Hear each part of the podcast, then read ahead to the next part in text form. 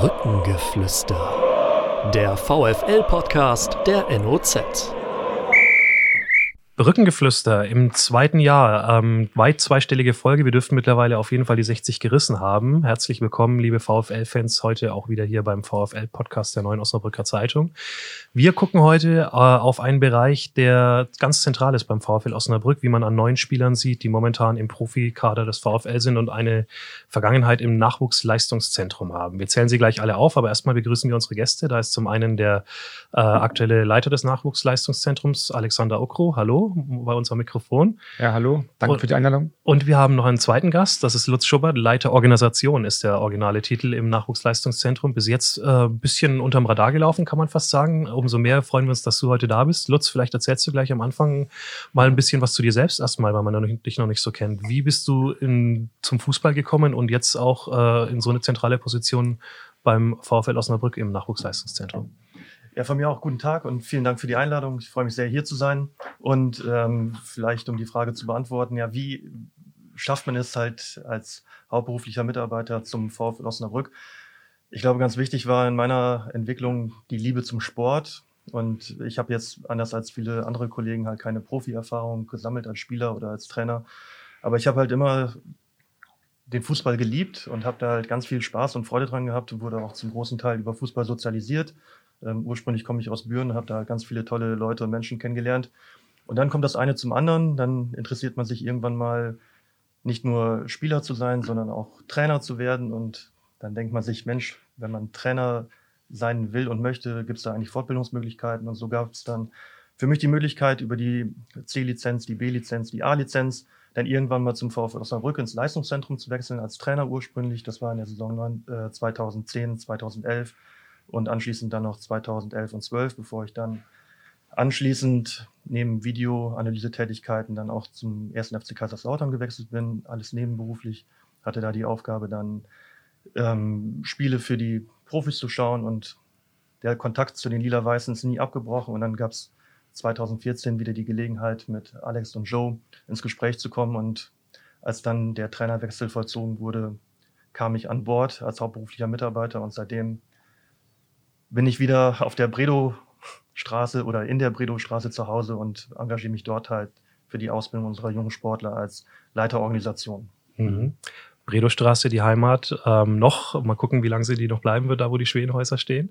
Ähm, Alex, wir haben es gerade schon aufgezählt. Ich nenne mal die Namen. Timo Beermann, Konstantin Engel, Sebastian Klaas, Moritz Heyer, Marc Haider und dann die Jungen um äh, Tim Möller, Laurenz Beckemeiner natürlich und äh, die beiden ganz Frischlinge jetzt im Profikater, Hakim Traoré und Marc Auger. Ähm, wie stolz macht einen das, wenn man diese neuen Namen hört, die jetzt äh, ein Drittel des Kaders des VfL Osnabrück in der zweiten Bundesliga ausmachen? Ich muss ehrlich sagen, wir haben im Vorfeld schon über die Namen gesprochen.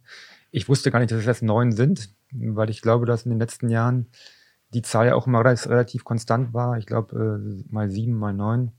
Also mit der, mit der äh, Ära Joe Enox, äh, Cheftrainer, haben wir eigentlich kontinu kontinuierlich immer wieder Spieler nach oben gebracht.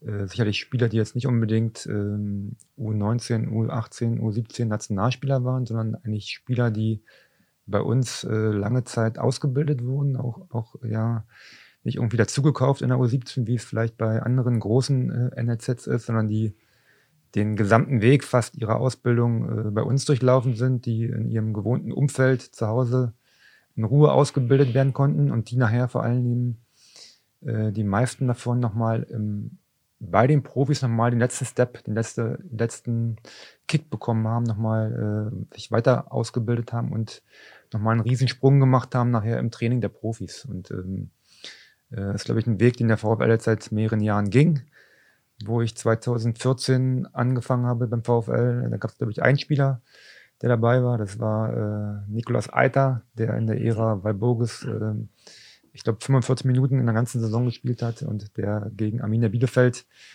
eingewechselt wurde in der zweiten Halbzeit nach einem 0-4 Rückstand. Da muss ich oft dran denken. Und seitdem haben wir eigentlich immer wieder Spieler oben dabei gehabt und äh, sind da stolz drauf, äh, freuen uns darauf. Äh, wissen natürlich auch, dass da von diesen Spielern einige mehr, mehr Einsatzzeiten haben, einige weniger.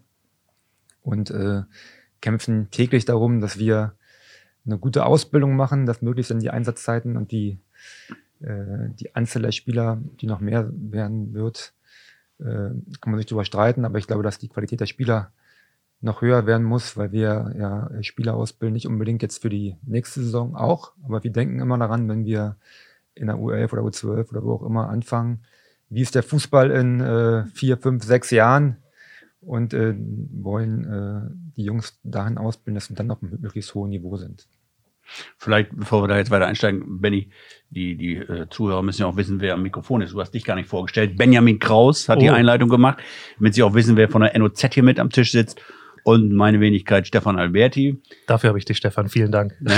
Genau, müssen wir ein bisschen die Ordnung einhalten, aber damit wir das dann auch äh, nach draußen hin senden können. Ja, ähm, Alex, die, die Talente haben wir gerade angesprochen, dass ein Felix Agu jetzt, äh, wenn wir das auch nochmal äh, damit ins Spiel bringen, bei Werder Bremen jetzt in der Bundesliga dabei ist, das lässt natürlich auch einen NLZ-Leiter und auch alle Mitarbeiter vom NLZ äh, da die Herzen höher schlagen, oder?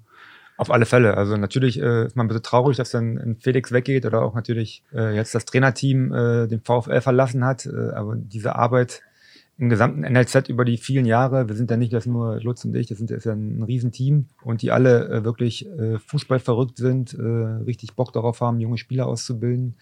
Und die natürlich stolz sind, wenn sie einmal bei uns an der Brücke spielen. Aber ich glaube auch jetzt, nachdem der erste Schock verdaut ist, ähm, stolz darauf sind, dass jetzt ein Felix in der Bundesliga spielt oder ähm, in, äh, Daniel und Merlin bei einem ambitionierten äh, Zweitligisten äh, jetzt arbeiten dürfen äh, da merkt man, okay, die Arbeit, die hier gemacht wird, die wird doch jetzt überregional anerkannt und da sind wir alle stolz drauf. Dafür sind zwei neue Jungs jetzt ganz aktuell hochgekommen, Marc Auger und Hakim Traoré, ich habe es gerade schon gesagt. Ähm, Lutz, beschreib uns doch mal, äh, was sind das für zwei Jungs? Äh, was zeichnet die aus? Wie sind die drauf und was sind ihre Stärken? Die beiden Jungs sind ja vor allem bei uns im Leistungszentrum schon relativ lange bekannt. Denn tatsächlich sind ja beide wirklich halt von den frühesten Jugendmannschaften eigentlich bei uns ausgebildet worden. Und zudem kam jetzt halt auch noch, dass Marc im letzten Jahr Bundesfreiwilligendienst Leistender bei uns gewesen ist. Und in der täglichen Begegnung bei den beiden muss ich halt immer sagen, dass ich äh, eigentlich immer ein Lächeln auf den Lippen von denen gesehen habe. Die haben halt einfach Bock auf Fußball. Die haben sich immer gefreut, bei uns zu sein. Zumindest hat es den Eindruck bei mir erweckt und haben halt eigentlich halt äh, den wichtigsten Aspekt mitgebracht. Und zwar einfach die Leidenschaft für das Spiel eigentlich in jedem Moment und in jeder Phase halt einfach abzubilden. Und wenn man denen irgendwo einen Ball gezeigt hat, dann war sie eigentlich schon immer irgendwie eifrig da ranzukommen ist dann vielleicht halt als Erwachsener nicht immer ganz nachvollziehbar, da vielleicht die Strukturen, in denen wir leben, halt ein bisschen fester sind. Aber da sieht man einfach halt noch diesen Drang und diesen Willen und auch das Bedürfnis, diesen Traum zu verfolgen. Und dass es jetzt bei den beiden geklappt hat, dass sie zumindest die Chance bekommen, ähm, freut mich einfach sehr. Die kamen, die kamen direkt zum VfL oder sind die irgendwie von einem anderen Club damals gekommen? Sind beide seit der U12 bei uns ausgebildet worden, soweit ich das weiß. Mhm. Und sind den gesamten NLZ-Bereich durchlaufen. Also sind in die U12 gekommen, wo die U12 auch die erste Mannschaft bei uns war. Im Augenblick haben wir ja auch die U11. Aber sind beide, glaube ich, seit Beginn ihrer Ausbildung äh, bei uns gewesen. Und Marc, äh, wenn ich das richtig verstanden habe, hat dann sogar also für euch gearbeitet, auch organisationell, wenn, organisationell, wenn er Bundesfreiwilligendienst gemacht hat. Was hat er dann, was hat er genau gemacht da in der Zeit? Genau, also das ist ja vielleicht auch so ein Punkt, den vielleicht noch nicht alle so wissen. Also wir haben ja nicht nur halt die Spieler, die wir auf der einen Seite ausbilden und äh, auf der anderen Seite natürlich viel Mitarbeiterverantwortung, sondern wir haben eigentlich auch immer wieder Praktikanten von Hochschulen, von Universitäten bei uns, sind jetzt allerdings halt auch äh, bei Nummer 10 und 11 an Bundesfreiwilligendienst Leistenden seit den letzten fünf Jahren. Und eine Aufgabe von Marc war dann unter anderem halt uns auch in der Büroorganisation zu unterstützen also es war jetzt nicht irgendwie so wegen so schön, dass du ein Fußballspieler bist und hau mal gegen den Ball, sondern er war tatsächlich halt eingebunden, uns halt in der Organisation, im Ablauf, aber halt auch bei Projektarbeiten zu unterstützen. Und ein Thema war da beispielsweise halt auch, sich vermehrt mit äh, neuen Medien auseinanderzusetzen und einfach zu schauen, so Mensch, wie entwickelt sich denn eigentlich Kommunikation auch für Fußballvereine? Und da war er Teil von einem Projektteam im Januar und Februar, das sich damit beschäftigt hat, einfach Informationen nach außen zu geben. Was möchte man eigentlich halt über Fußball gerne wissen? Welche Perspektive kann vielleicht auch für seine Altersklasse interessant sein? Und das war sehr wertvoll für uns, an dem Projekt ihn da auch wirken zu lassen, um da Informationen zu sammeln. Ja, und jetzt ist er im Profikader, trainiert er mit, genau wie Hakim Traoré. Und den würden wir jetzt gleich mal versuchen anzurufen, dass er mal berichten kann von seinem äh, ersten Trainingslager als ja voll integrierter Bestandteil des Profikaders. Ähm, ihr habt gerade ein bisschen gescherzt, aber schon wach ist jetzt. Wir zeichnen Dienstagvormittag auf. Ja, hallo. Ja, Benjamin Kraus, Neue Osnabrücker Zeitung Sportredaktion. Spreche ich mit Hakim Traoré. Ja, genau. Wunderbar. Vielen Dank, dass du Zeit hast. Du bist live bei uns Gerne. im Podcast. Äh, zu Gast sind Alexander Ukro und Lutz Schubber. Die beiden wirst du ja kennen. Äh, Und sie sind auch ganz gespannt drauf auf äh, die Antwort auf die erste Frage. Du kommst gerade frisch aus dem ersten Trainingslager als vollwertiges Katermitglied bei den Profis. Wie war's denn? Ähm, das Trainingstag hat sehr viel Spaß gemacht. Ich wurde sehr gut von der Mannschaft aufgenommen. Wir hatten halt verschiedene Mannschaftsabend und da konnte ich die Mannschaft mehr kennenlernen, einzelne Spieler und die konnten mich auch mehr kennenlernen. Und ja, hat, es hat mir sehr viel Spaß gemacht, auf jeden Fall. Ähm, Alex hat gerade zu uns gesagt, oh, mal gucken, ob, ob Hakim schon wach ist, äh, wenn wir ihn jetzt anrufen. Bist du eher so der, der Langschläfer oder, oder warum sagt er das? Äh, normalerweise schon, aber an manchen Tagen, so wie heute, stehe ich etwas früher auf. Extra für Hat uns. Alex schon recht. Hakim, apropos Schlafen, ähm, mein Name ist Stefan Alberti, auch NOZ. Ähm, hallo. Ähm, Hallo. du sollst ja auch so ein bisschen über das Trainingslager der vergangenen Woche erzählen. Schlafen mit wem warst du denn auf ein Zimmer in Herzlake? Ähm, ich war mit Lawrence Beckemeyer in einem Zimmer. Ah. die, der Torwart. Wir kennen uns ja schon von der U19, wo wir in der Bundesliga zusammen gespielt haben. Deshalb war es sehr angenehm mit Loritz auf dem Zimmer. Durftet ihr denn vorher Wünsche äußern, mit wem auf dem Zimmer oder wurde das vorgegeben vom, vom Trainer oder vom Ähm, Trainerstab? das wurde vorgegeben. Das wurde vorgegeben. Alex, ist das nicht eigentlich für die Integration schöner, wenn, wenn so ein Hakim dann ähm, irgendwie mit so einem so einem gestandenen, so wie Ulrich Taffertshofer aufs Zimmer geht, um zu integrieren oder ist das egal? Ja, ich glaube, im Trainingslager, wenn man eine Woche zusammen ist, ist das eine der Zimmernachbar, aber man hat ja ganz viel Kontakt, Kontaktfläche außerhalb vom Zimmer. Das hat man in der Regel nur zum Schlafen. Ich glaube, äh, äh, da hat jeder Trainer eine andere, eine andere Idee, wie er die Spieler integriert. Da wird sich sicherlich der Marco Grote äh, Gedanken gemacht haben. Ich glaube, dass es erstmal super ist für Hakim, dass er jetzt dabei sein kann, dass er am Trainingslager da auf dem hohen Niveau trainieren kann. Was ich noch wissen wollte von Hakim, äh, wie viel hast du denn schon einzahlen müssen in die Mannschaftskasse? Bis jetzt tatsächlich noch nicht. Ja, super, da freue ich mich. Ja. Ist auch eine Entwicklung. Äh, ich glaube, wenn man dann als, als Junge da oben reinkommt, äh, alle Regeln einzuhalten, äh, freue ich mich, dass du da ja noch, noch blank bist. Und äh, vielleicht auch dann, wenn ihr mehrere Abende gehabt habt, gab es dann auch ein Ritual, wie, was die neuen Spieler dann, äh, dann machen müssen? Muss es ein Lied Nee, singen? das oder? gab es diesmal nicht. Also es gab nur ein Ritual. Wir hatten ein Quiz halt mit verschiedenen Gruppen und äh, die Gruppe, die verloren hat, musste vorm Abendessen ein Lied singen. Ah, okay. der ganzen Mannschaft, aber das habe ich nicht gehört. Dann, dann sag uns lieber noch, wie, ähm, wie du das generell jetzt äh, erlebt hast die Woche. War ja bestimmt fordernd für dich, allein vom fußballerischen Niveau, aber auch äh, 24-7 mit den Jungs zusammen. Ist man dann jetzt richtig platt nach so einem Trainingslager? Also freust du dich jetzt auch mal äh, über das Ausruhen oder würdest du am liebsten direkt wieder auf den Platz gehen? Also ich finde, die Tage, wo man frei hat nach dem Trainingstag, sind eigentlich sehr entspannt. Also man kann sich den frei, den Kopf frei bekommen. Man, man kann viel nachdenken. Ich finde, das ist eigentlich sehr gut für einen freier Tag, damit man mit 100 Prozent jetzt morgen wieder starten kann. So ein Mhm. freier Tag eigentlich ganz praktisch. Und wie nimmst du generell die Niveausteigerung jetzt wahr aus der Jugend ähm, zu den Profis? Also was ist so der größte Unterschied im Fußball äh, jetzt bei, ja, mit den Zweitligakollegen, mit denen du jetzt zusammen bist? Ähm, es gibt viele große Unterschiede, aber ich finde, den größten Unterschied, den man schon bemerkt, ist äh, in den Zweikämpfen. Die Intensität, die ist viel höher als im Jugendbereich. Mhm. Auf jeden Fall, da, da wird aggressiver getackelt, ta- mehr taktische Fouls. Das ist auf jeden Fall die Intensität, die ist höher. Mhm, okay. Ja. Und dann sag uns doch zum Schluss noch, ähm, was so äh, deine Ziele sind für die, für die kommende Saison. Wie kann man das formulieren als junger Spieler? Stellt man sich natürlich erstmal hinten an wahrscheinlich, aber ich sag mal so, Bock auf Einsatzzeit in der zweiten Liga hast du ja bestimmt. Auf jeden Fall. Also mein, meine Ziele sind, äh, mich zu beweisen, der Mannschaft zu helfen, auf jeden Fall. Beitrag dazu zu geben, alles rauszuholen, was geht. Und ja, das sind meine Ziele. Dann wünschen wir dir dabei viel Erfolg. Vielen Dank, dass du uns zur Verfügung gestanden bist. Und jetzt wünschen wir Danke, dir gerne. dann, dass du dich auch wirklich richtig gut erholen kannst heute den restlichen Tag, um morgen wieder genauso durchzustarten, starten, wie du das dir vornimmst. Viel Erfolg dabei. Vielen Dank. Dankeschön. Danke. Alles Ciao. Gute. Bis Ciao. dann. Mach's Tschüss. gut, Hakim. Ciao. Ja, Alex Lutz, was trauen wir dem Jungen zu? Ja, also ich glaube, ähm, das ist genau das, was ich vorhin gesagt habe.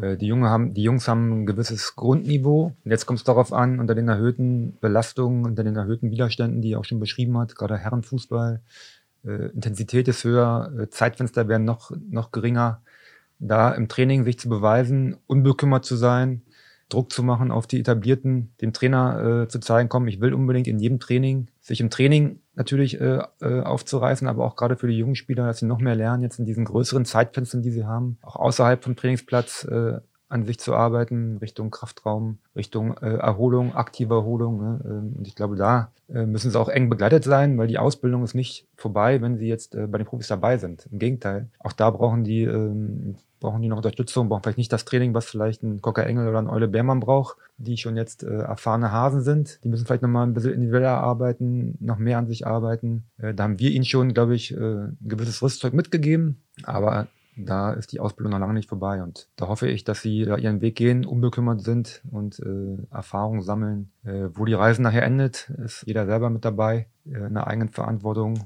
Gelegentlich braucht man ein bisschen Glück, dass im richtigen Augenblick man auch da ist. Und da wünschen wir Ihnen viel Erfolg bei und gucken uns das gespannt an. Das enge Begleiten, ist das denn, wie können wir uns das vorstellen? Ist äh, nach wie vor dann auch das NLZ damit eingebunden oder ist das jetzt komplett erstmal in den Händen des Trainerstabs Profis? Oder werdet ihr schon da mit, gerade bei, bei Hakim Traoré und bei Marc Auger dann mit ein, eingebunden? Äh, wir haben jetzt ein bisschen neue Situation, dass äh, der Marco äh, und äh, das Trainerteam äh, neu zusammengestellt ist, die gerade jetzt am Anfang sind. Vorher war es so gewesen, Daniel kannte die Spieler noch, der wusste genau, wenn der Hakim kommt, äh, wo sind seine Stärken, wo sind auch seine Potenziale wo haben wir Herausforderungen und ähm, da wird sicherlich erst demnächst, wenn die erstmal angekommen sind und ihren Kader kennen, äh, sicherlich einen Austausch geben. Ich kenne Marco ja auch ähm, ganz gut, haben auch schon uns äh, unterhalten, äh, auch über die Spieler schon. Also er, er kennt die Spieler auch noch von der, von der, von der U19, hat gegen Hakim Werder Bremen gespielt. Da haben wir ja ein großes Funktionsteam und da wird sicherlich erst in den nächsten Tagen, Wochen Gespräche geben, in welcher Form wir unterstützen können, aber natürlich erst einmal als Profispieler, weil diesen Austausch, ähm, der vorher vielleicht durch die Person äh, gegeben war, Tune Ukro, Tune äh, Fulan, da kannte er uns alle persönlich noch enger und äh, kannte die Spieler. Da wird sicherlich auch dann der Benjamin Ideen haben, wie wir das jetzt äh, auch äh, ohne die alten äh, Personen hinbekommen. Der ähm, Tim Danneberg ist ja auch im Übergangsbereich da aktiv. Und da werden wir sicherlich jetzt die nächsten Tage eine Struktur finden, um das optimal hinzubekommen. Nicht nur die, die da sind, auch dann vielleicht für die, die, die nach, im nächsten Jahr oder so nachrücken können. Ist ja mit die entscheidendste Phase eigentlich, ob jemand äh, Profifußballer wird oder nicht. Also wenn er dann aus der Jugend rauskommt, je schneller er sich dann an dieses höhere Tempo und die höhere Körperlichkeit im Herrenfußball gewöhnen kann, desto größer sind die Chancen, dass er sich dann da auch durchschlägt. Ne? Hat man ja bei Felix Agu zum Beispiel auch gesehen. Inwiefern spielt es denn dann eine Rolle, Lutz, beim VfL, dass man jetzt diesen Jungs die Chance gibt, vielleicht auch durch Corona, dass man ein bisschen auf einen breiteren Kader setzt. Ähm, hat der Sportdirektor Schmiedes auch gesagt, dass man jetzt nicht mit, mit zu einem kleinen Kader äh, angesichts der ganzen Unwägbarkeiten in die Saison gehen soll und deswegen die beiden Jungs dann auch sehr, sehr gerne behält. Mhm. Ähm, umgekehrt aber halt äh, keine U21 oder U23 mehr Mannschaften mehr hat, die es ja vorher gab, die ja zumindest was Spielpraxis angeht, äh, vielleicht einen Vorteil hätte bieten können dann noch. Ich glaube jetzt hinsichtlich zu Hakim ist es halt insofern ganz spannend zu sehen, dass er halt einfach auch aus einer total fußballverrückten Familie kommt. Wenn man jetzt seinen Vater, der ja auch kulturell ja in Osnabrück doch einiges bewegt, äh, wenn man sich mit ihm unterhält oder mit ihm unterhält, wird man feststellen, dass er halt Fußball liebt und dass er in jeder Phase seines Körpers irgendwo halt irgendwo einen Ball äh, mitlaufen hat. Und natürlich auf der anderen Seite halt auch Omar, also sein älterer Bruder, der auch ähm, über das Leistungszentrum VfL, dann Braunschweig, dann Rödinghausen ja auch den Weg dann halt in den Fußball geschafft hat und sich dort halt auch immer weiter etabliert, dann glaube ich, dass dieser Aspekt Leidenschaft einfach auf der Seite gegeben ist, dass er halt wirklich eine gute Chance hat, den Fußball als System zu akzeptieren und sich da voll einzubringen und halt auch wirklich alles aus sich rauszuholen, um diese Chance zu nutzen. Und auf der zweiten Seite glaube ich halt, dass wir als Verein immer gut beraten sind, wenn wir den Jungs das Gefühl auch vermitteln, dass wir an sie glauben. Und natürlich ist Profifußball eine andere Couleur als das, was im Leistungszentrum passiert. Das ist einfach nochmal eine verschärfte, sind verschärfte Spielregeln, die dort einfach gelten. Aber ich glaube, wenn wir als Verein und da auch als Leistungszentrum den Jungs mitgegeben haben, wir glauben an dich und wir denken auch, dass es dein richtiger Platz dort ist, um dich zu beweisen, dann haben sie zumindest ein gutes Potenzial, Polster, auf das sie aufbauen können. Und was sie daraus machen, liegt dann nachher an ihnen. Aber ich glaube, bei äh, Hakim haben wir diese beiden Faktoren, Leidenschaft, starkes Umfeld und auf der anderen Seite dann halt auch, äh, dass wir zumindest als Ausbildungs- Abteilung an sie glauben und hoffen, dass sie die Chancen dann auch nutzen, die sie jetzt oben haben. Und einen großen Namen hat er ja schon mal, Traoré. Also nicht, wenn er eingewechselt wird, macht das Siegtor. Das ist ja eine schöne Vorstellung zumindest. Benny sprach es ja gerade an, die, die fehlende U23. Ist ja nun seit einigen Jahren schon so. Ähm, Jetzt im Rückblick, äh, Alex Lutz, ähm, es ist doch, war es vielleicht im Nachhinein ein Fehler oder die fehlt ja jetzt, äh, was die Spielpraxis anbetrifft. Nicht nur für den Jugend, äh, Übergang vom Jugendbereich in den, in den Profibereich, sondern auch für die, für die Reservisten des Profibereichs. Also es wäre schon schön, wenn man so eine Truppe in der Hinterhand hätte. Ne? Ja, und ähm, auch nein. Also eine, eine Frage habe ich jetzt auch ähm, mehrere Gespräche letzt, in den letzten Tagen auch gehabt mit äh, anderen Kollegen aus anderen NLZ, mit äh, Leitung, Leitungspositionen ähm, wenn ich mir jetzt meinen Verein bastel, dann würde ich das immer mit, einer zweiten Mannschaft machen. Aber ich glaube, gerade jetzt auch, wenn ich die Zahlen mir angucke, wie viele Spieler im Augenblick vom VfL es geschafft haben. Und wir haben die größte Anzahl an Spielern nach oben gebracht, wo wir keine zweite Mannschaft hatten. Ähm, wenn ich dann mit Werder Bremen auch dann äh, gesprochen habe, oder mit anderen NLZs, die dann teilweise sagen, okay, so eine U21, U23 ist oft auch ein Alibi für den Cheftrainer zu sagen, okay, ich ziehe nicht gleich hoch, ich parke erstmal in der zweiten Mannschaft und dann gucken wir mal, was passiert. Äh, dafür braucht man aber dann auch die, die, die Liga-Zugehörigkeit der zweiten Mannschaft. Ich glaube, dass es beim VfL in der aktuellen äh, Entwicklungsphase des Vereins, äh, Drittligist, erste Jahr, zweite Liga, wir wollen uns etablieren in der zweiten Liga, glaube ich, gerade jetzt so machbar ist. Äh, ich glaube, je, je mehr man in der zweiten Liga sich etabliert, ist es, glaube ich, dann vielleicht auch ratsam, eine zweite Mannschaft äh, äh, einzuführen. Weil ich glaube, dass die Jungs, die es bei uns jetzt geschafft haben, und geschafft haben, sage ich jetzt nicht, geschafft haben, in den Kader zu kommen. Ich meine, jetzt mit geschafft haben, äh, Felix Agu oder jetzt auch ein Sese, damals äh, Tigges, Krasnitschi, die auch Spielzeiten dann im höheren Maße gehabt haben. Die haben das geschafft, weil die über das Trainingsniveau in der ersten Mannschaft sich, sich entwickelt haben und dann Spielzeiten bekommen haben.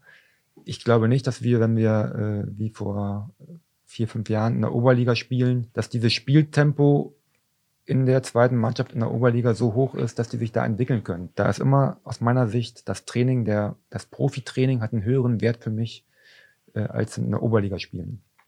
Wenn wir es irgendwann hinkriegen sollten, so aufgestellt zu sein, dass wir sagen können, der VfL Osnabrück kann sich eine zweite Mannschaft in der Regionalliga leisten, dann sage ich, super, wenn wir dafür das zweite Stadion haben, dafür äh, die Mittel haben, dann glaube ich, ist es gut. Aber da, wo wir jetzt sind, glaube ich, ist dieser Weg äh, eine gute Konstellation. Natürlich immer mit, äh, mit, dem, mit dem Aber Spielzeiten, wenn äh, großer Kader, erste Mannschaft wegen Corona, wenig Verletzte, äh, viele Spieler, die halt nicht so viel Spielzeiten haben, muss man Alternativen finden, in der Woche Testspiele machen, äh, Belastungssteuerung, viele Themen, die da reinspielen. Also es ist ein ähm, Thema, was man aus verschiedenen Blickwinkeln betrachten muss. Ich glaube, dass es so, wie es jetzt bei uns im Augenblick ist, ähm, nicht optimal ist, aber für die aktuelle Situation ganz gut ist. Vielleicht nochmal, ähm, damit wir noch den Blick haben, Auger und, und Traoré jetzt in dem Profibereich. Wie sieht es eigentlich mit den anderen Spielern äh, aus, die jetzt aus der U19 rausgekommen sind? Wo sind die hingegangen? Dass mhm. man da einfach, ihr sagt ja auch immer, wir sind Ausbildung, Ausbilder für die, für die Region. Gibt es da Spieler, die woanders hingewechselt sind. Ja klar, also wir haben ja eine ganze Menge verloren, äh, die auch dann teilweise in der Region äh, geblieben sind. In, in Lotte äh, spielt, äh, spielt äh, Wema Dume, ich glaube Planets, äh, äh, Tom Planets heute ist auch da, glaube ich, im Gespräch. Ich weiß gar nicht genau, ob jetzt schon da die vertraglichen Sachen äh, ausgestaltet sind. Ähm, dann George Bayer spielt in in, in Richtung Lohne. Also wir haben schon Spieler, die in die Region zurückgehen, äh, keine Frage das ist durchaus gegeben. Das ist ja das Stichwort, ne? Ähm, Ausbildung, äh, Leistungszentrum für die Region. Das ist so ein bisschen das Zentrale, wenn wir so ein bisschen Richtung äh, Strategie kommen, wie ihr euch auch verortet in der äh, sowohl in der Region, aber auch in dem äh, Dickicht der vielen Leistungszentren, die ja auch Konkurrenten von euch sind. Ähm, wenn ihr es auf den Punkt bringen wollt, Lutz, was ist so das Zentrale, äh, was das NLZ des VfL ausmacht? Und warum muss ich, keine Ahnung, mein Sohn, der jetzt elf, zwölf Jahre ist und ein bisschen was kann, warum ist der da genau richtig aufgehoben? Ich glaube, dass es um zwei Faktoren geht. Und zwar das eine ist Familiarität. Also wir sind eine Familie, auch wenn sich das halt ein bisschen hochgestochen immer anhört, aber wir versuchen wirklich halt die Werte, die wir zu Hause leben, halt auch im Berufsalltag zu leben und auf der anderen Seite halt das Streben nach Kompetenz und nach Expertise. Und diese beiden Dinge führen unserer Meinung nach halt dazu, dass wir halt das Beste aus den Gegebenheiten, die wir halt haben, rausholen. Und wir haben ja auch gerade die beiden Jungs gehört, die jetzt halt ähm, jetzt bei den Profis sind. Und wir haben den Eindruck, dass die Jungs, die es halt nach oben schaffen, meistens halt auch aus, äh, aus sozialen, stabilen Verhältnissen stammen. Und das ist etwas, was bei uns, glaube ich, beim VfL Osnabrück möglich ist, dass wir halt quasi als Leistungszentrum vor Ort den Spielern mit Potenzial die Möglichkeit geben, eine hochwertige Ausbildung zu genießen. Auf der anderen Seite bleiben sie aber vor allem halt auch zu Hause. Und wenn man sich halt mal so einen Tagesablauf von so einem Spieler anschaut, dann ist das schon ganz schön anstrengend, weil die müssen irgendwann mal aufstehen, dann gehen die zur Schule, dann müssen die immer mal essen, dann machen die Hausaufgaben, dann ruft auch irgendwann schon mal der VfL Osnabrück. Und das, was wir tun, ist jetzt ja auch nicht anspruchslos. Ganz im Gegenteil. Das, was wir von denen verlangen, orientiert sich letztendlich an nationaler Spitze und dass wir halt irgendwann die Jungs so weit haben möchten, dass sie im Idealfall oben spielen können. Das bedeutet halt, spielbereit für die Profimannschaft. Und das setzt einfach einen unheimlich großen Willen voraus. Und wenn ich mir vorstelle, dass ich beispielsweise als junger Mann in der, in der Pubertät meine Heimat, meine Freunde verliere, was vielleicht ein bisschen zu drastisch ist, aber ich sehe sie auf jeden Fall nicht mehr so intensiv wie vorher, dann glaube ich, ist das ein zusätzliches Belastungsfeld, was auch vielleicht durch Professionalität nicht unbedingt kompensierbar ist. Deswegen sind wir tatsächlich auch äh, nicht nur vom Papier, sondern auch vom Herz aus davon überzeugt, dass der regionale Zuschnitt für uns genau das Richtige ist und vor allem auch für unsere Sportler. Denn so können wir A, halt auch die soziale Verantwortung für sie übernehmen. Und sie haben halt immer noch die Möglichkeit, abends mit den Eltern einmal über den Tag zu sprechen. Und gerade die Reflexion führt unserer Meinung nach dazu, dass halt junge Leute sich halt schon gut entwickeln können und vor allem halt auch selbstbewusst und auch kritisch sich hinterfragen können, um diesen Weg einzuschlagen. Also auch dann ein bisschen auch so eine Absage an so eine Internatsstruktur, wie sie viele Profivereine ja auch haben. Ne? Klar, es ist auch ein Kostenfaktor, das kommt bestimmt auch dazu, aber ähm, ihr setzt ganz klar auf die äh, lokale Verwurzelung hier, was ja auch ein super Zeichen nach draußen ist. Ja, keine Frage. Also ich, ähm, ich sehe dieses äh, System Leistungszentrum, wie es ähm, vielerorts praktiziert wird, äh, sehe ich sehr kritisch. Also ich glaube, wir überlegen, wir sagen im deutschen Fußball, wir haben keine Persönlichkeiten mehr. Warum haben wir keine mehr? Ich glaube, diese äh, NLZ-Strukturen, wie die bei vielen, bei vielen sind, bei uns teilweise auch, ähm, den Jungs vorzugeben, was sie machen müssen, wann sie wo sein müssen, äh, die Jungs in jungen Jahren schon äh, vom einen NLZ in das nächste zu bringen, ganze Familien umzusiedeln äh, und dann nach einem Jahr den, den Spieler wieder aus, aussortieren. Ich glaube, das sind Sachen, die, äh, die hochgefährlich sind. Äh, am Ende ähm, geben die Eltern ihre Kinder in unsere Verantwortung und da haben wir eine große Verantwortung, dass wir mit denen vernünftig umgehen. Ich glaube, wir müssen auch dahin kommen, wieder zu sagen, wie können wir es denn schaffen, unter diesen NLZ-Bedingungen auch äh, Persönlichkeiten auszubilden. Und da haben wir uns auch selber reflektiert. Ne? Also äh, wir überprüfen uns natürlich unsere Arbeit auch, äh, auch täglich und wir haben ja die Zahlen wurden ja genannt, ne? also neun Spieler dabei zu haben, letztes Jahr glaube ich sieben, davor neun. Das ist eine wahnsinnige Zahl. Also ich äh, weiß nicht einen Überblick, wer das alles noch in der Anzahl geschafft hat. Ähm, das wird auch von außen beachtet. Also mich fragen viele Menschen, ey, ist ja, ist ja Wahnsinn. Ne? Und da kommen sicherlich viele Faktoren hinzu. Äh, einmal natürlich, dass die beiden Cheftrainer letzten äh, von uns kamen. Andererseits glaube ich auch, dass wir eine sehr gute Ausbildung machen. Und ähm, die Ausbildung, die machen nicht erst nur Lutz und ich, sondern wir haben echt auch richtige Experten da. Ne? Und da ist äh, für unsere Herausforderung immer zu, zu gucken, ähm, wo sind wir gut, was kann jeder einbringen und ähm, gerade so äh, Spielerpersönlichkeiten, bekommt man nur, wenn man auch Trainerpersönlichkeiten hat. Und ähm, da ähm, haben wir jetzt beispielsweise ähm, bei uns unsere pädagogische Leiterin Julia Brinkschröder, die gerade auf dem Gebiet promoviert, die da jetzt äh, seit mehreren Monaten da ihr Input gibt, unsere Trainer mitnimmt, uns mitnimmt, wir viele Sachen um, umsetzen, äh, nicht nur auf dem Platz, da auch, aber auch neben dem Platz. Da gibt es dann immer Sachen wie, ähm, wie bauen wir ein Training auf, von der Methodik her. Ne? Äh, machen wir das, wie es oft gelehrt wird, einlaufen, Passspiel von Hütchen A zu Hütchen B. Oder orientieren wir uns am Spiel, gehen relativ schnell in die Spielform, ne, holen die Spieler ab. Was läuft gerade nicht so gut oder was lief, lief gerade gut? Was meint ihr? Wie können wir das jetzt verbessern? Also da haben wir viele Ideen, da sprudeln wir förmlich und ähm, glauben, dass es da bedarf, neue Wege zu gehen, um nachher auch dann Spielerpersönlichkeiten äh, möglichst äh, noch in höherem Maße ausbilden zu können. Du sprachst ja gerade auch die, die Wahrnehmung in der Region an. Wie hat sich das denn über die Jahre hin entwickelt? Früher wurde ja oft so gesagt, der VfL Osnabrück, der, der holt den, den Dorfverein im, im Landkreis die, die besten Talente weg. Ist diese Akzeptanz inzwischen anders und die Wahrnehmung anders? Ich glaube tatsächlich halt an der Stelle ist ganz wichtig zu sehen, dass Fußball nicht mehr so ist, wie er vielleicht vor 10 oder 15 oder vor 20 Jahren gewesen ist. Früher hat es vielleicht gereicht, in der Sichtungsarbeit die Nummer 10 und den Kapitän aus einer Mannschaft zu holen und dann hatte man automatisch mit 10 Kapitänen halt eine super Mannschaft und die waren wettbewerbsfähig. Wir sehen einfach einen Ausbildungsbedarf an der Stelle dass wir halt Spieler holen müssen, um sie auszubilden, um sie halt auf ein gewisses Niveau zu bringen. Und dieses ähm, der bringt schon alles mit, das finden wir eigentlich nicht mehr. Das können wir natürlich nicht alleine. Irgendwie der, äh, der Breitensport ist letzten Endes die Basis, aus der wir uns halt bedienen und die wir halt auch zwingend benötigen. Und wenn wir uns da einfach mal Zahlen, wir hatten ja auch über Strategie und Ausrichtung etc. gesprochen, und wenn wir da einfach mal die Zahlen sprechen lassen, dann sehen wir tatsächlich halt ab der C-Jugend schon einen Moment, auch in der Region Osnabrück, da fehlen uns einfach viele Spieler. Und diese Anzahl der Spieler, die mittlerweile nicht mehr zur Verfügung sind in der C- und B-Jugend und dann natürlich weitergehend auch A-Jugend mit allen Diskussionen, ob die überhaupt noch eine A-Jugend spielen sollen oder ob die vielleicht schon direkt dann äh, von der B-Jugend in den Herrenfußball wechseln sollen etc., führt letztendlich halt dazu, dass wir ähm, rein prozentual gesehen immer weniger hochtalentierte Fußballer haben. Mhm. Und wenn wir halt jetzt. Das ist einfach, um kurz einzuhaken, um es zu erklären, Stichwort demografischer Wandel, oder? Also es gibt weniger äh, Jugendliche erstmal und dann gibt es wahrscheinlich auch ju weniger Jugendliche, die Fußball spielen. Genau, und dazu kommt natürlich dann halt auch der Faktor Wertewandel. Also wenn wir uns da halt anschauen, was ist Kindern heutzutage äh, eigentlich wirklich wichtig und was nicht, da kann man sich halt auch über Shell-Studien etc. halt irgendwie schlau machen. Da wird man immer feststellen, dass diese Leistungsbereitschaft und auch der Wille, irgendwie Ziele zu erreichen und auch das Durchhaltevermögen aufzuweisen, dass das nicht mehr so stark ausgeprägt ist. Klar gibt es immer Peaks und ein paar sind halt außerordentlich und dann wahrscheinlich auch in der Definition eher Talente, was halt auch das eigene Leben und die Lebensplanung betrifft. Aber wir sehen davon weniger. Und entsprechend ist natürlich der Aufwand für uns höher. Und wir sind da an der Stelle eigentlich äh, auch auf die Vereine in der Region angewiesen, dass dort gute Jugendarbeit geleistet wird. Und wenn man da halt auch mal weitere Tendenzen sich halt anschaut, dann sieht man schon, dass da halt in gewissen Gebieten Verinselungen stattfinden. Starke Jugendabteilungen werden immer stärker, schwächere Vereine bauen sich immer mehr ab.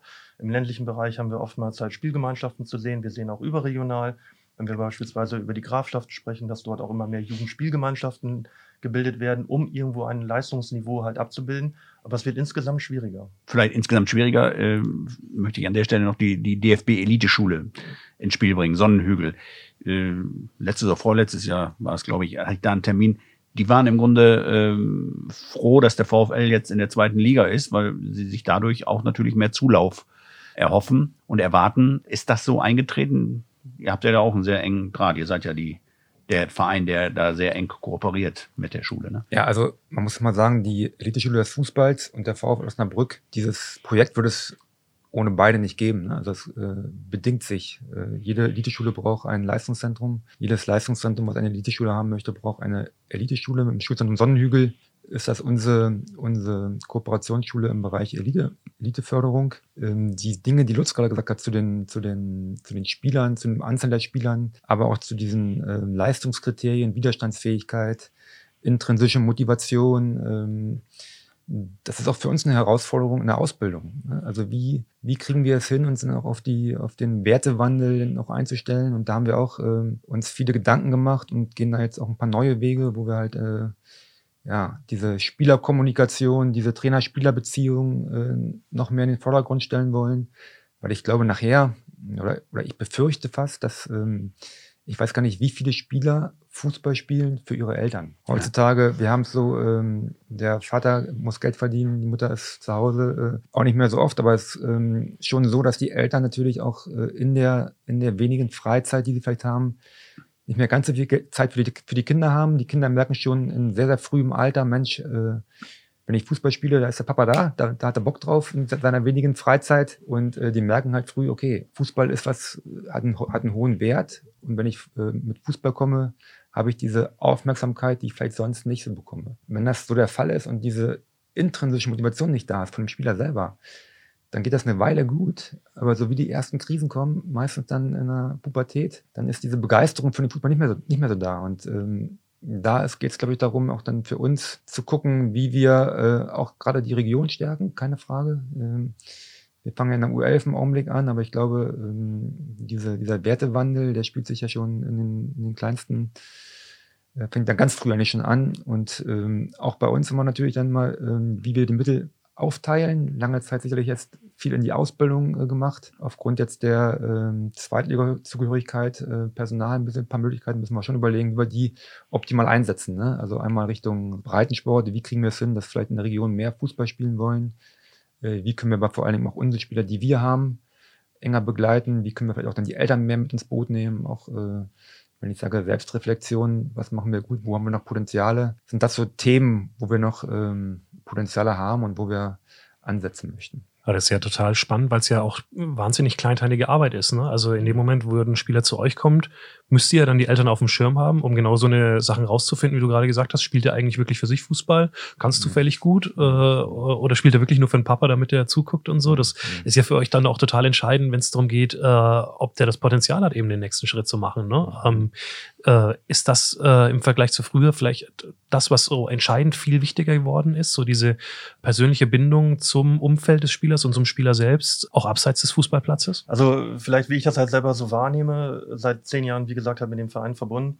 Ähm, so war es halt vor zehn Jahren oftmals so, dass Eltern, gerade auch Väter natürlich dann irgendwann mal sagten, verwegen so, ja, ähm, ich möchte ganz gerne mit dir über die Entwicklung von meinem Sohn sprechen und im Übrigen, ich war auch ein guter Fußballer, aber darum geht's jetzt ja gerade nicht. Und ähm, auf der anderen Seite haben wir natürlich dann Elternteile, die vielleicht gar nicht so viel Interesse am Fußball haben. Und ich will eigentlich darauf hinaus, dass beides hilft. Also das heißt, sowohl das Engagement, auf der anderen Seite halt auch dieses Loslassen und ey, eigentlich interessiert es mich nicht unbedingt. Ich bin halt einfach für meinen Sohn da und bin halt als Ansprechpartner als Reflexionspart für ihn da, weil es seine Erlebniswelt ist, die dort halt stattfindet und seine Entwicklung halt auch. Und ich glaube tatsächlich, dass es halt ganz entscheidend ist, dass wir als Leistungszentrum einen Blick dafür haben und den entwickeln, zu wissen, mit wem wir es zu tun haben. Und das ist auf der einen Seite viel Erfahrung, auf der anderen Seite ist es vielleicht auch eine gewisse Art Menschenkenntnis, vielleicht ist es auch eine Art äh, des Begegnens einfach, wo wir uns auch ständig eigentlich fragen müssen, ob wir das gut machen, was müssen wir eigentlich besser machen. Jetzt auch Corona ist genau diesbezüglich Richtung Elternarbeit für uns, glaube ich, auch nochmal eine ganz spannende Herausforderung. Aber im Grunde geht es letzten Endes halt darum, dass wir diese Leidenschaft des Sportlers von allen Seiten stimulieren und dass es wirklich eine starke Leidenschaft ist. Wir dürfen sie aber nicht verkennen mit Besessenheit.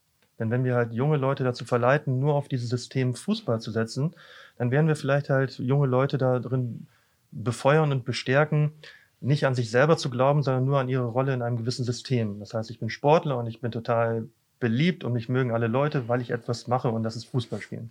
Aber diese Leidenschaft, die von innen herauskommt, die vielleicht auch dazu in der Lage ist, dass der Sportler etwas differenziert zu dem, was sonst noch in der Welt funktioniert. Das ist, glaube ich, ein schmaler Grad, den wir versuchen äh, sollten hinzubekommen. Und da gehören die Eltern maßgeblich dazu und entsprechend müssen wir da auch eine Sensibilität ausprägen, um das zu gewährleisten. Ja, wenn ich da ansetzen darf, ich glaube, ich habe auch die Frage von Herrn Alberti gar nicht so richtig beantwortet mit der Elite-Schule. Ähm, ja. Das sind ja alles so Unterstützungsmaßnahmen.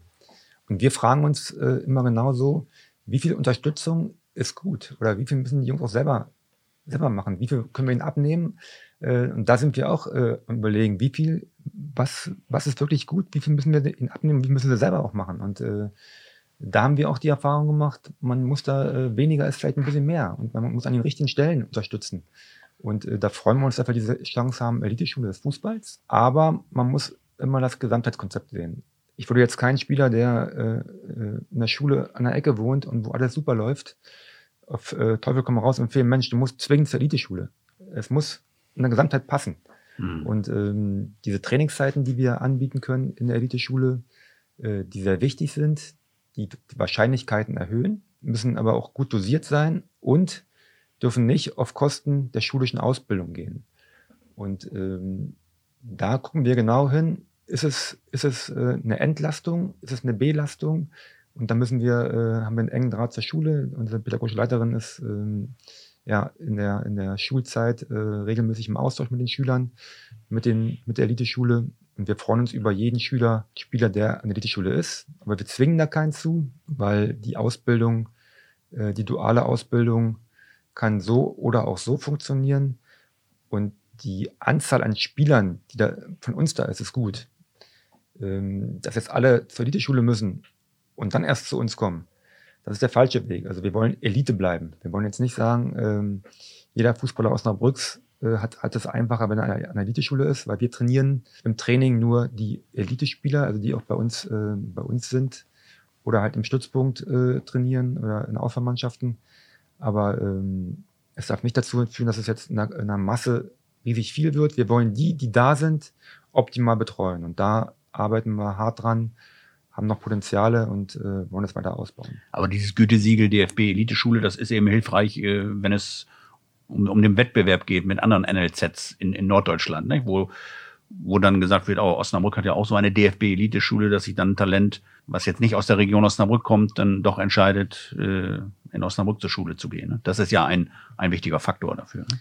Ähm, also wir haben ja keine Spieler außerhalb der Region Osnabrück, also so gut wie gar nicht. Also Kaum. Äh, wenn ich Region sage, dann äh, Stunde um Osnabrück herum. Okay. Ähm, es ist nicht der Fall, dass jetzt Spieler aus Berlin jetzt bei uns ähm, zum VfL kommen wollen. Also der Weg ist immer erst zum VfL und dann an die Schule. Mhm. Der Weg ist nicht an die Eliteschule und dann zu uns. Das kommt mal vor, äh, dass jetzt Spieler, die äh, an der Schule sind, äh, über das Talentteam, was ja auch eine riesen eine Riesensache ist, was die äh, das Sonnenhügel, äh, das Schulzentrum Sonnenhügel leistet, dass die ein, Talent, ein Talentteam haben. Das heißt, auch Spieler, die nicht bei uns sind, bekommen dann Fußballtraining. Das kommt gelegentlich vor. Aber ähm, dieser Weg aus ganz Deutschland nach Osnabrück kommen, bei Gasteltern äh, leben, Das, an der Eliteschule sein und dann zu uns kommen, das ist nicht der vorgegebene Weg, auch vom DFB nicht, der, der Mhm. gewollte Weg. Also der, der Weg ist immer zum Leistungszentrum und dann gucken wir genau, was sind die, die Unterstützungsmaßnahmen, die für den Spieler gut sind. Und da ist dieses Projekt ein super Projekt, wenn das ähm, alle anderen Dinger mit Wohnort, mit Schulweg, äh, mit Belastungssteuerung ähm, dann gut klappt. Wie wichtig sind denn eigentlich die äh, Spielklassen der höheren Jugendmannschaften? Gab von außen öfter mal, gerade im vergangenen Jahr, als jetzt die äh, A-Jugend nicht in der Bundesliga gespielt hat, die äh, B-Jugend auch nicht, ähm, so den Blick drauf, ja, äh, vielleicht verliert man da auch äh, im Vergleich äh, zu anderen äh, Vereinen einfach Talente, weil halt woanders höher gespielt werden kann. Jetzt ist die A-Jugend wieder hochgekommen. In, wie, wie seht ihr das? Wie wichtig ist euch das, auch um das Werben der Talente im Vergleich zu anderen Nachwuchsleistungszentren, wo der Markt ja schon auch immer schwieriger wird? Ja, wir haben ja jetzt in den letzten Jahren, solange wir in der Verantwortung sind, die Situation gehabt, wir haben mal Bundesliga, mal nicht. Also wir haben es, es nicht geschafft, kontinuierlich in der, in, mit beiden Mannschaften immer in der Bundesliga zu spielen. Ich würde sogar noch denn die C-Jugend, Regionalliga dazu zählen als, als höchste Liga. Auch da waren wir nicht ständig in der höchsten Liga vertreten. Natürlich wollen wir jedes Spiel gewinnen. Natürlich wollen die Jungs jedes Spiel gewinnen. Um in diesen Ligen drin zu bleiben, und ähm, es ist notwendig, in der Breite einen großen Kader haben. Und äh, Lutz hat gerade schon erzählt von demografischem Wandel, Anzahl an, an Jugendspielern. Aus der Anzahl ergeben sich dann nachher auch dann die Hochtalentierten. Wir sagen, ein Prozent ist hochtalentiert, wir haben weniger Spieler. Äh, Dann haben wir ein gewisses Einzugsgebiet, Region Osnabrück. Und wenn man dann ein bisschen rechnen kann, merkt man schon, dass es auf einer Breite dann vielleicht ein bisschen fehlen kann. Um in der Bundesliga zu bestehen, immer dabei zu sein, brauche ich in der Breite einen sehr, sehr guten Kader. Und das ist unter den gegebenen Umständen der letzten Jahre äh, mit den Mitteln, wie wir sie aufgeteilt haben, äh, glaube ich, schwer zu realisieren, äh, in der Breite immer zu garantieren, in den höchsten Ligen zu spielen. Ich glaube, dass es nicht unbedingt notwendig ist, auf Teufel komm raus, äh, jetzt Mittel in die Hand zu nehmen und dann vielleicht mit Internat, Gasteltern äh, Spieler zu holen, in, der, in dem Bereich U17, U19, um in, diese Ligen, in diesen Ligen zu kommen. Wir wollen lieber unsere Mittel, die wir haben, in die Ausbildung stecken, in das Personal stecken. Wenn ich sage, ähm, eine wichtige Voraussetzung, um gut auszubilden, sind Trainerpersönlichkeiten, dann wollen wir diese ausbilden, dann wollen wir da unsere Mittel reinstecken. Und wir haben ja auch bewiesen, dass wir es schaffen, auch wenn die nicht jedes Jahr in der Bundesliga spielen, immer wieder Spieler in den Herrenbereich zu bringen. Ich bin der Meinung, wie vorhin auch schon gesagt, der höchste Wert ist nachher der, im Herrenbereich unter höchsten Bedingungen zu trainieren und da den letzten Sprung zu machen. Diese Ligendiskussion, die kommt uns ja eigentlich halt alle halbe Jahr eigentlich wieder. Und zwar, wenn die Staffeltage äh, abgehalten werden. Und dann sieht man ja letztendlich halt immer, dass dieses Pyramidensystem, also wir kommen halt aus dem Breitensport und steigern uns dann halt immer weiter bis zu fast eine U19 äh, Bundesliga, die einen Aufwand hat, fast wie, wie ein Drittligisten. Und wenn wir halt uns das mal genauer anschauen, in den demografischen Wandel halt zu Rate ziehen, dann sehen wir eigentlich, dass es fast gar nicht mehr aufrechtzuerhalten ist. Zumindest ist es jetzt mal äh, zumindest bedenkenswert, denn wir haben immer wieder halt auch die Informationen und die, die Nachrichten halt aus anderen Landkreisen, nicht nur aus Niedersachsen, sondern bundesweit, dass wir eigentlich sehen, dass teilweise auch talentierte Spieler und Mannschaften vielleicht auch gar nicht in einer höheren Liga spielen wollen, weil der Aufwand auf einmal enorm hoch ist. Ne? Also jetzt schauen wir mal Richtung Nordseeküste. Wenn da jemand äh, wirklich eine talentierte Mannschaft hat in der C-Jugend-Landesliga, dann fahren die ganz schön weit und auf der anderen Seite haben sie halt nicht unbedingt die Garantie anhand der Abstiegsregelung, dass sie das lange aufrechterhalten können. Das bedeutet halt also die Kontinuität für einen Verein, beziehungsweise auch für die Sportler auf hohem Niveau anhand von Spielklassen orientiert ausgebildet zu werden, ist nicht mehr gegeben. Früher war das vielleicht der Fall, dass sich die Besten in diesem System Pyramide, nach oben wird es immer stärker, tatsächlich, dass sich, dass sich das halt etabliert bzw. aufrechterhalten lässt.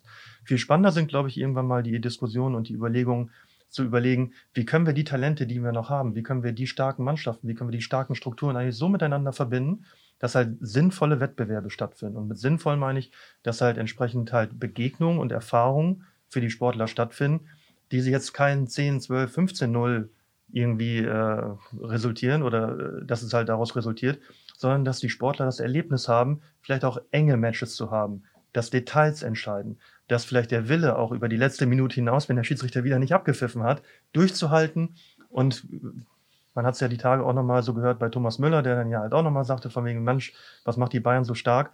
Wir wollen den Fehler des Mitspielers korrigieren.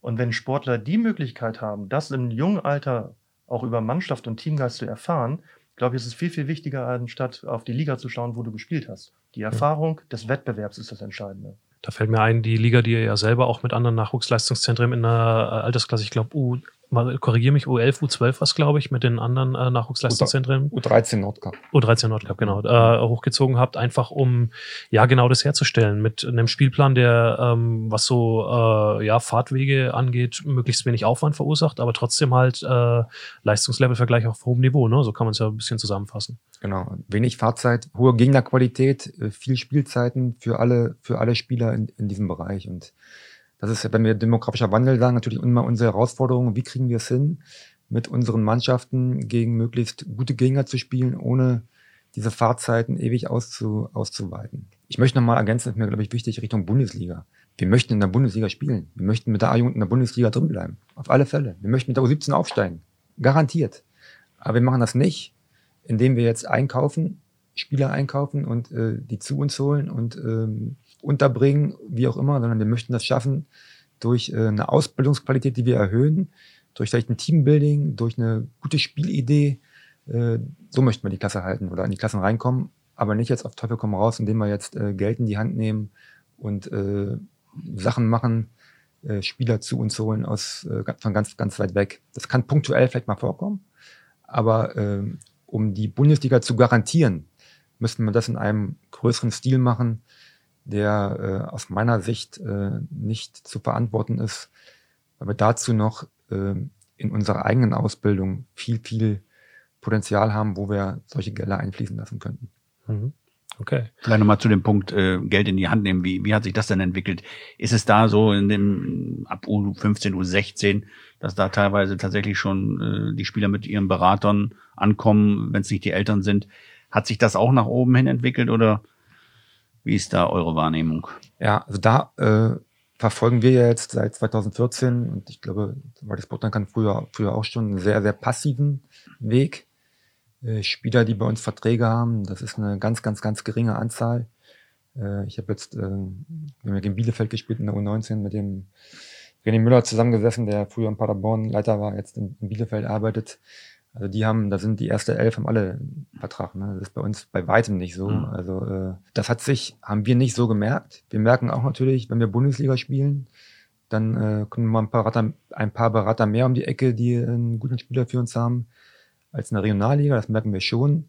Aber das machen wir auch äh, ganz, ganz mit Bedacht. Eigentlich haben wir im letzten Jahr mit dem Tom Planet zum ersten Mal jemand gehabt, der jetzt vom anderen NLZ zu uns kam aus Braunschweig, der aber schon 18 war, eine eigene Wohnung gehabt hat, mit der Schule schon durch war, mit dem Studium begonnen hat, äh, das muss alles schon passen. Wir machen jetzt keine Überdinger, dass wir jetzt äh, Spieler überregional irgendwo herholen. Und wenn das mal der Fall sein sollte, was ich nicht ausschließen möchte, sind das vielleicht Spieler, die dann auch schon das Niveau haben, um dann auch schon oben anzuklopfen beim Benjamin und dann würde der mit am Tisch sitzen. Aber mhm. ähm, das würde ich erstmal noch äh, nach hinten stellen. Lass uns zum, zum Abschluss noch vielleicht über die Trainer reden, die ja auch aus dem Nachwuchsleistungszentrum nach oben gekommen sind. Das war zuletzt ja auch ähm, eine super Geschichte beim VfL Osnabrück mit Joe Ennox angefangen, Daniel Thun, den wir äh, alle äh, erlebt haben als Cheftrainer, der sowohl seine Jugendmannschaft nach oben geführt hat, als dann auch äh, die Profis noch. Trainer entwickeln im Nachwuchsleistungszentrum ist mit Sicherheit auch Teil eurer Strategie. Ja, auf jeden Fall. Also wir haben ja mit den, ja, mit den äh, mit Daniel und mit Joe halt einfach Cheftrainer gehabt, die ja auch äh, über ihr eigentliches Trainerwirken hinaus als Persönlichkeit uns gestaltet haben, beziehungsweise halt unheimlich viel Einfluss auch bei uns gehabt haben und uns geprägt haben. Und wenn wir uns halt das anschauen, dann ähm, sehen wir halt letztendlich also, was bleibt eigentlich so im Kern, was ist, was können wir eigentlich auch von denen lernen? Und dann sehen wir halt eigentlich, dass halt immer so ja, eine positive Grundeinstellung, dass es halt darum geht, Klarheit zu entwickeln, dass es darum geht, auch an, an Jugendliche und Sportler einfach zu glauben und irgendwo das halt auch ins Mark und Knochen halt zu überführen, dass wir jetzt nicht sagen, wegen so, ah, wir brauchen halt irgendwie Sportler, die wir irgendwie versuchen halt äh, aufs nächste Level zu bringen, sondern wir müssen das mit, mit, mit, mit äh, Haut und Haaren machen. Und das haben die beiden definitiv halt vorgelebt. Zudem war es natürlich auch so, dass sie, glaube ich, durch die Fußballlehrerausbildung noch unheimlich interessante Aspekte für die Ausbildung eingebracht hatten. Das war ja auch dann ähm, für uns inhaltlicher Natur halt unheimlich wertvoll, was die beiden dann mit reingebracht haben. Dann natürlich auch die Fußballausbild äh, Fußballlehrerausbildung von, von Alex noch hinzu. Und ich glaube tatsächlich, dass es halt ähm, ein ganz wichtiger Aspekt ist, dass wir nicht nur die Sportler im Blick haben, sondern halt auch die Trainerkollegen und ihnen dabei behilflich sind und auch der an der einen oder anderen Stelle aus der Erfahrung heraus oder aus der Reflexion Hinweise geben, ähm, wo sie vielleicht selber noch Potenziale haben. Das wohlweislich aber immer mit dem Hintergrund, dass wir nicht wissen, wie ein maßgeschneiderter Trainer auszusehen hat, sondern dass es halt ganz stark individuell und natürlich auch authentisch sein muss, was ein Trainer präsentiert und wie er sich darstellt und wie er führt. Aber grundsätzlich geht es schon darum, auch dass wir eine Auffassung haben, wie ein guter Trainer sein kann und entsprechend halt auch Leute zu suchen, die diesen Weg mitgehen wollen. Ist es denn erstrebenswert auch für dich, jetzt weiter diesen Trainerweg zu gehen in der Zukunftsplanung? Also für mich habe ich das ausgeschlossen tatsächlich. Ich jetzt schon? Ja, genau. Tatsächlich. Also ich bin ja schon lange nicht mehr aktiv als Trainer, auch wenn ich halt noch einige Jahre Trainer ausgebildet habe. Aber tatsächlich habe ich für mich dann festgestellt, dass irgendwann mal ähm, auf gut Deutsch gesagt Ende der Fahnenstange ist. Ich trage das in mir, ich bin gerne Trainer, ich arbeite gerne mit Jungen und mit äh, Herrenmannschaften etc. zusammen. Mir hat das unheimlich viel gegeben. Ich habe viel gelernt, tolle Leute kennengelernt. Aber ich weiß auch, dass das halt ein Limit von mir ist. Äh, ein gewisses, äh, ja, also ich werde kein Profitrainer, das strebe ich auch gar nicht mehr an, beziehungsweise habe das auch nie angestrebt. Ähm, habe trotzdem die Passion für dieses Trainer-Dasein und beschäftige mich auch gerne damit und freue mich dann, wenn ich aus der hinteren Reihe vielleicht jungen Kollegen mal einen Hinweis oder einen Tipp geben kann. Aber primär muss ich auch an der Stelle sagen, dass die Kollegen aus dem Sport, das heißt also Alex, Florian, Stefan, die Betreuung der Trainer übernehmen und ich bin da wirklich halt in der zweiten Reihe. Und äh, wenn mir was auffällt, dann frage ich, ob ich was sagen kann, aber ansonsten ähm, mhm. obliegt es halt den Kollegen halt auch dieses Personal zu betreuen. Er muss nicht fragen, wir schätzen seine Meinung. Und gerade auch der Werdegang des von, von Lutz, wie vorhin beschrieben, ist auch für uns eine Riesenbereicherung, hat immer einen ganz anderen Blickwinkel und äh, da freuen wir uns über jedes Feedback und da haben wir schon viele Gespräche über Fußball geführt, wo wir äh, profitieren konnten. Und so sehen wir uns einfach auch. Ne? Wir sind ein Team. Der Fußball ist sehr vielfältig und jeder aus, seinem, aus dem Team bringt seine Ideen mit ein. Und am Ende wird es was richtig Gutes. Und äh, wenn wir Trainer begleiten, jeder Trainer hat, ist anders, aber trotzdem gibt es überall Potenziale, die man wecken kann, wo man über den Austausch aufs nächste Level kommen kann. Und da ähm, haben wir äh, ein sehr, sehr, sehr gutes Trainerteam ähm, von der U11 bis zur U19 mit Co-Trainern, mit, äh, Funktion, äh, mit ähm, ähm, Spezialtrainern, die alle hoch motiviert sind, die sich entwickeln wollen, die Fußball verrückt sind und äh, da macht es jeden Tag Spaß, dann auch nicht nur Spieler zu entwickeln, sondern auch die Trainer zu entwickeln. Letzte Frage. Jetzt gibt's äh, ganz oben bei den Profis ja ein neues Trainerteam. Ähm, mal einer, der von außen kommt. Das ist ja neu. Also wenn man auf die vergangenen Jahre zurückblickt, letzten vier, fünf Jahre war äh, der Profitrainer immer einer, der aus dem NLZ nach oben gewachsen ist. Jetzt ist ein neuer von außen da, aber jemand, der durchaus äh, lange äh, NLZ-Vergangenheit hat, halt jetzt bei, bei Werder Bremen. Ähm, ich habe gerade schon ein bisschen angedeutet, dass sich die Zusammenarbeit gerade erst entwickelt. Wie seht ihr grundsätzlich die Verpflichtung? Ähm, ist es gut für euch, dass da jemand kommt, der ähm, eigentlich aus der Jugendarbeit kommt und deswegen weiß, ähm, ja, wie wichtig das ist? Erstmal vorweg muss ich sagen, ist auch jetzt diese, es war jetzt ähm, auch jetzt zum ersten Mal, wo es so, ähm, ja, der Cheftrainer weg war, wo wir auch mit eingebunden wurden. Also nicht zum ersten Mal, aber wir wurden mit eingebunden in die Trainer, Trainersuche. Da haben wir uns erstmal sehr darüber gefreut, ähm, weil es, glaube ich, auch wichtig ist und auch ein Zeichen ist für den VfL, wie in den letzten Jahren hier im Team gearbeitet wurde. Das heißt, wenn, Benjamin Schmedes hat gefragt, was stellt ihr euch vor? Ich will jetzt nicht da genau darauf eingehen, aber unser, unser Board wurde schon angehört und äh, wir waren mit involviert, oder ich war mit involviert. Und von daher äh, kannte ich natürlich den Marco schon auch, auch länger und äh, auch sicherlich bedient er das Profil, was der VfL gesucht hat und wo wir alle davon überzeugt waren, inklusive NLZ, dass das was sein kann, was äh, dem Verein äh, in der Gesamtheit helfen kann und äh, was das richtige Profil ist. Und darum freuen wir uns, dass er jetzt da ist, dass sein, äh, mit Dennis Dogan hat er auch seinen Co-Trainer äh, dabei, der früher bei uns mit mir auch zusammen gespielt hat, äh, vor ewigen Jahren. Von daher ist da schon so der persönliche Kontakt ein bisschen da, was wichtig ist. Und äh, ich glaube, oder bin sehr zuversichtlich, dass jetzt die nächsten Wochen da erstmal oben erfolgreich laufen werden und dass auch dann diese Zusammenarbeit äh, so wachsen wird, wie es in den letzten Jahren immer der Fall war und dass wir ja möglichst äh, viele Spieler oben dabei haben, aber auch natürlich oben erf äh, erfolgreich spielen, der zweiten Liga uns etablieren, wie ich ja, wie der VfL ja gerne möchte und was glaube ich auch sehr wichtig ist. Und äh, da freuen wir uns drauf. Und wir glauben, dass das eine gute Wahl war und sind optimistisch, dass wir erfolgreich arbeiten können. Das dient als Schlusswort. Viel Erfolg dabei. Äh, ein Punkt, der noch auf der Liste stand, haben wir jetzt ein bisschen ausgeklammert. Das sind die infrastrukturellen Voraussetzungen. Die Defizite sind ja bekannt und was passieren soll auch. Ähm, vielleicht nochmal ein Thema für äh, einen Podcast, wenn ihr wiederkommt in äh, paar Wochen oder Monaten, weil dann vielleicht auch in der Hinsicht hoffentlich auch ein bisschen was vorangegangen sein wird. Ähm, danke auf jeden Fall, dass ihr da wart. Den Rest der Abmoderation, bevor ich wieder irgendwie drei Viertel vergesse, würde ich äh, dem Kollegen Stefan Alberti überlassen und sag schon mal Ciao, bis zum nächsten Mal. Ja, dann bleibt mir im Grunde nur noch Danke zu sagen. Danke Alexander Ukro, danke Lutz Schubert äh, fürs Dabeisein. Ich hoffe, es hat ein bisschen Spaß gemacht. Wir konnten einen schönen Einblick hinter die Kulissen gewinnen. Wir hoffen alle, dass wir demnächst Hakim Traoré und Marc Auger äh, auf dem Platz sehen, dass sie Einsatzzeiten bekommen, vielleicht sogar ein Tor schießen für den VfL, ein entscheidendes in der zweiten Liga. Und danke an den Kollegen Benjamin Kraus, für, der den roten Faden hier heute äh, gelegt hat für, für dieses Gespräch. Ja, und ich bin sicher, dass, äh, dass wir in dieser Konstellation bestimmt nochmal im Rahmen des Brückengeflüsters zusammenkommen.